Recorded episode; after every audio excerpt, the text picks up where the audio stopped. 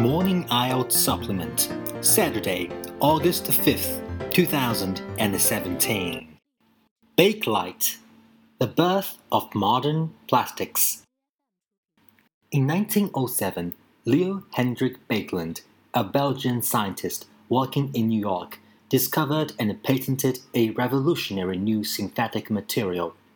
His invention, which he named Bakelite, was of enormous technological importance and effectively launched the modern plastics industry. The term plastic comes from the Greek plassein, meaning to mold. Some plastics are derived from natural resources, some are semi synthetic, the result of chemical action on a natural substance, and some are entirely synthetic, that is, chemically engineered from the constituents of coal or oil. Some are thermoplastic, which means that, like candle wax, they melt when heated and can then be reshaped. Others are thermosetting, like eggs. They cannot revert to their original viscous state, and their shape is thus fixed forever. Bakelite had the distinction of being the first totally synthetic thermosetting plastic. The history of today's plastics begins with the discovery of a series of semi synthetic thermoplastics materials in the mid 19th century. The impetus behind the development of these early plastics was generated by a number of factors. Immense technological progress in the domain of chemistry, coupled with wider cultural changes, and the pragmatic need to find acceptable substitutes for dwindling supplies of luxury materials such as tortoise shell and ivory.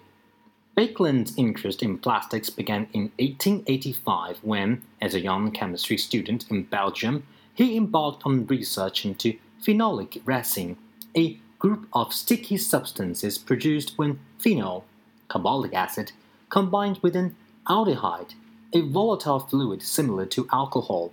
He soon abandoned the subject, however, only returning to it some years later.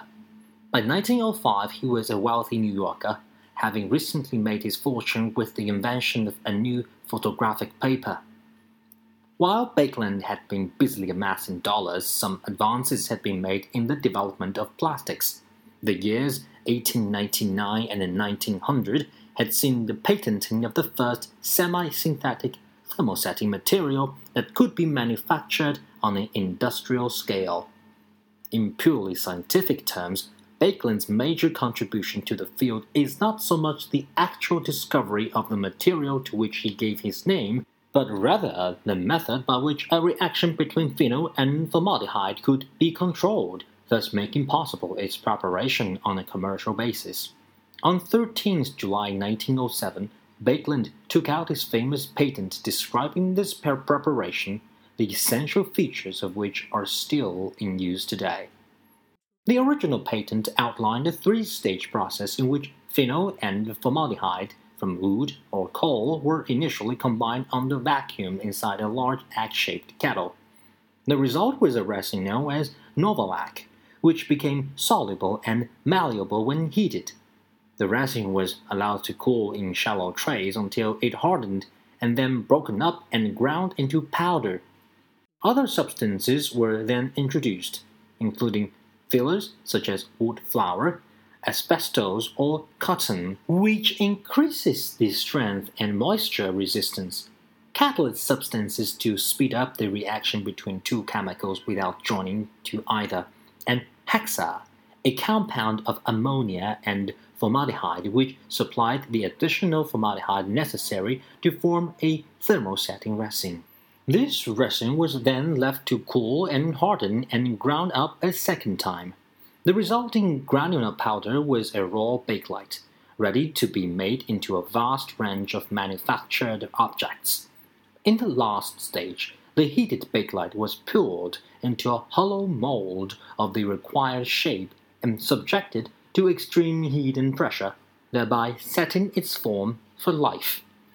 The design of bakelite objects, everything from earrings to television sets, was governed to a large extent but the technical requirements of the molding process. The object could not be designed so that it was locked into the mold and therefore difficult to extract. A common general rule was that objects should taper toward the deepest part of the mold, and if necessary, the product was molded in separate pieces. Molds had to be carefully designed so that the molten bakelite could flow evenly and completely into the mold. Sharp corners proved impractical and were thus avoided, giving rise to the smooth, streamlined style popular in the 1930s. The thickness of the walls of the mold was also crucial. Thick walls took longer to cool and harden, a factor which had to be considered by the designer in order to make the most efficient use of machines. Baekeland's invention, although treated with disdain in its early years, went on to enjoy an unparalleled popularity which lasted throughout the first half of 20th century. It became the wonder product of the new world of industrial expansion, the material of a thousand uses. Being both non-porous and heat-resistant, Bakelite kitchen goods were promoted as being germ free and sterilizable. Electrical manufacturers seized on its insulating properties, and consumers everywhere relished its dazzling array of shades, delighted that they are now at least no longer restricted to the wood tones and drab browns of the pre plastic era. It then fell from the favor again during the 1950s and was despised and destroyed in vast quantities. Recently, however, it has been experiencing something of a renaissance, with renewed demand for original bakelite objects in the collector's marketplace, and museums, societies, and dedicated individuals once again appreciating the style and originality of this innovative material.